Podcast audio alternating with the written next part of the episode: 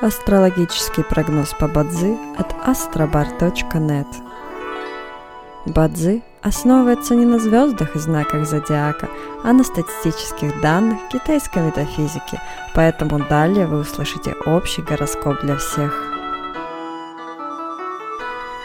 Доброе утро! Это Астробар подкасты с прогнозом на 23 сентября 2023 года. По китайскому календарю это день Зяшен, что в переводе означает «день деревянной обезьяны». В этот день благоприятно проводить время дома, заниматься мелким ремонтом, наводить порядок и убираться. Однако сегодня не рекомендуется посещать врачей, проводить операции, принимать важные судьбоносные решения, проводить публичные мероприятия, а также заключать сделки, подавать документы в контролирующие органы, проводить ремонтные работы и инвестировать.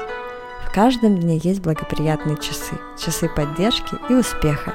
Сегодня это периоды с часу до трех ночи и с 13 до 15 часов дня.